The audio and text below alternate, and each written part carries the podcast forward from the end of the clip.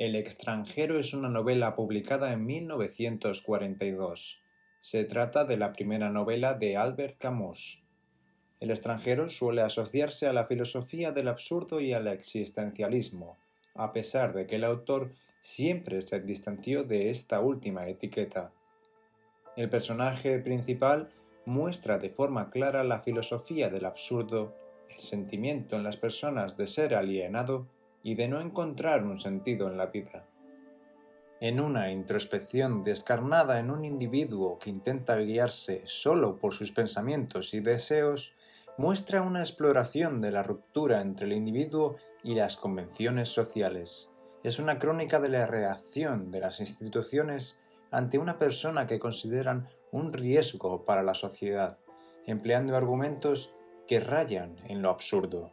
El relato nos presenta a Mersault, un hombre franco-argelino que se muestra pasivo y ajeno al mundo que le rodea. Tras cometer un crimen no experimenta arrepentimiento y tampoco se inmuta ante la muerte de su madre. La actitud del protagonista choca con las convenciones sociales y lo conduce a su propia sentencia de muerte. Hoy ha muerto mamá, o quizás fue ayer, no lo sé. Recibí un telegrama del asilo que decía lo siguiente. Falleció su madre, entierro mañana. Sentidas condolencias. Pero esto no quiere decir nada. Quizás si fuese ayer. Mersault recibe un telegrama informándole de que su madre ha fallecido y que el funeral es al día siguiente. Pide dos días libres en el trabajo que su jefe concede a regañadientes y se las arregla para pedirle prestado un traje de funeral a su compañero de trabajo. Todavía siente que su madre está viva, pero piensa que después del funeral el caso se cerrará y todo tendrá un aspecto más oficial. Sorprendentemente no se ve afectado por la muerte de su madre. Está tranquilo y pasa gran parte del tiempo pensando en la logística de salir del trabajo para ir al funeral en lugar de sentir el dolor de la muerte. Su lenguaje es totalmente carente de emociones, imaginando el sentimiento de la muerte de su madre como algo meramente administrativo. Cuando llega al lugar, habla con el director del asilo, quien queda sorprendido por la pasividad del protagonista ante los hechos. Le llevan al cuarto donde está el cuerpo sin vida de su madre, pero prefiere no verlo. Su conducta no se corresponde con las expectativas de la sociedad. Las normas convencionales esperan que se apegue emocionalmente al cadáver, que quiera verlo y le moleste hablar de ello. Al día siguiente, durante el funeral, el único que acompaña a Mersault es un antiguo amigo de su madre, quien realmente se muestra afectado. Mersault no muestra ninguna tristeza o dolor por la muerte de su madre en ningún momento. El calor aturde a todos golpeando el cortejo fúnebre sin piedad. La mención al intenso calor transmite la absoluta indiferencia del universo ante la tragedia humana. El paisaje brilla repeliendo cualquier intento de leer emociones o simbolismos en él es solo en sí mismo, impermeable a la humanización. Tras el entierro lo que más parece preocuparle es llegar a Argel para descansar. Una vez allí el protagonista se encuentra con Marie, una compañera de trabajo. La muchacha se sorprende al enterarse de la muerte de su madre y al ver que no siente ninguna tristeza. Al regresar al trabajo el protagonista se encuentra con su vecino Raymond, quien le cuenta que abofeteó a su amante y ésta ha huido por lo que le pide que redacte una carta para ayudarle a que vuelva con él. Durante la noche se escuchan gritos del piso de al lado. Es Raymond golpeando a su amante. Marie, quien ha pasado la noche con Mersault, le pide que vaya a buscar ayuda, pero este no lo hace. Finalmente, llega un vecino con la policía y detiene la pelea. La mujer se va. Al día siguiente, Marie pasa a buscarlo y le pregunta si se casaría con ella. Mersault le responde que sí, que le es indiferente, pero que no le ama. Marie no lo entiende, no entiende su actitud y le dice que es un extraño y que probablemente esa sea la razón por lo que lo ama. Como recompensa por defender a su vecino, es invitado a pasar un fin de semana en una cabaña en la playa. De camino a esta, mientras se dirigen a la parada de autobús, ven a un grupo de árabes que parecen seguirles. Raymond reconoce a uno de ellos y dice que se trata del hermano de su amante. Continúan hasta la parada y observan que el grupo ni los vigilaba ni los seguía. Una vez en la cabaña disfrutan de una buena comida y una buena conversación. Más tarde deciden ir a darse un baño a la playa donde Mersault y Marie refuerzan su relación de forma física. Puede que él no sienta ningún apego espiritual o emocional por ella, pero poco a poco se crea un vínculo físico inquebrantablemente fuerte. Una vez fuera del agua pueden ver a dos hombres árabes que se acercan desde el otro extremo de la playa. Raymond confirma que uno de ellos se trata del hermano de su amante, y se pone en guardia por si se presentaran problemas. Una vez se cruzan con ellos, Raymond inicia una pelea por su cuenta, gritando y dando el primer golpe. Sin embargo, es acuchillado por uno de ellos, quedando gravemente herido.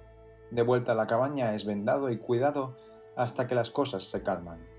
Tras el altercado y una vez calmados los ánimos, Mersault decide irse a caminar solo por la playa bajo el ardiente sol. Tras un rato caminando se encuentra con el árabe que en un principio había herido a Raymond. Este, al verlo, saca un cuchillo y Mersault no duda, inmediatamente le dispara. Al verlo derrumbado lo invade un sentimiento extraño, y al sentirse así le dispara otras cuatro veces. Dispara cuatro tiros más al cuerpo inmóvil, y fue como dar golpes cuatro veces a la puerta de la infelicidad. Se llevan a Mersault a declarar lo sucedido frente a un juez y le asignan un abogado pero a él le da igual tener o no esa defensa. El abogado no entiende su actitud y le pide mostrar una postura de arrepentimiento y preocupación, porque de lo contrario el juez lo condenará. Mersault es encerrado en prisión y observa con calma y amabilidad los procedimientos judiciales que se desarrollan a su alrededor. Pensando que su caso es bastante sencillo, Mersault no contrata a un abogado, el tribunal le nombra a uno. Su abogado le pregunta acerca de la insensibilidad que tuvo en el funeral de su madre. El tiempo comienza a perder significado para él y los días pasan. Solo conoce las palabras ayer y mañana. Cuando le dicen que ha pasado cinco meses en prisión, no lo cree, pero dice que el tiempo es así y poco a poco te consume. El tiempo nunca tuvo significado para Mesot, pero ahora lo tiene aún menos. Pasa un año y llega la fecha del juicio y mientras los policías lo conducen a la sala del tribunal, compara al jurado con pasajeros anónimos en un tranvía que observan al recién llegado para ver si pueden encontrar algo gracioso en él. Podemos ver cómo observa todo el proceso como un mero espectador, contrario a lo que la sociedad esperaría en esta situación. Tanto el juez como su abogado admiran su apatía y la falta de tristeza del protagonista ante la muerte de su madre. Los testigos tampoco benefician la absolución del protagonista. Le confiesa al fiscal que jamás fue su intención matar a aquel hombre, que todo fue cuestión del inclemente sol que hacía en aquel momento. Todos se sorprenden ante esa respuesta y ríen ante la indiferencia e ironía del comentario. Entonces, este es considerado culpable y condenado a muerte. El protagonista desea cambiar su destino, aunque finalmente se resigna y termina dando su muerte. Lo que se está juzgando en el tribunal no es el asesinato, sino el alma del acusado, representando como un organismo público ejerce el control social y se encarga de dar un castigo a los que se alejan de la norma establecida. Tras la sentencia es trasladado a una celda en la que solo puede ver un trozo del cielo. Pasa los días a la espera de la ejecución y se limita a pensar en su muerte, no duerme por las noches, pues espera el amanecer, ya que sabe que es el momento en el que vienen a buscar a los que están condenados a muerte.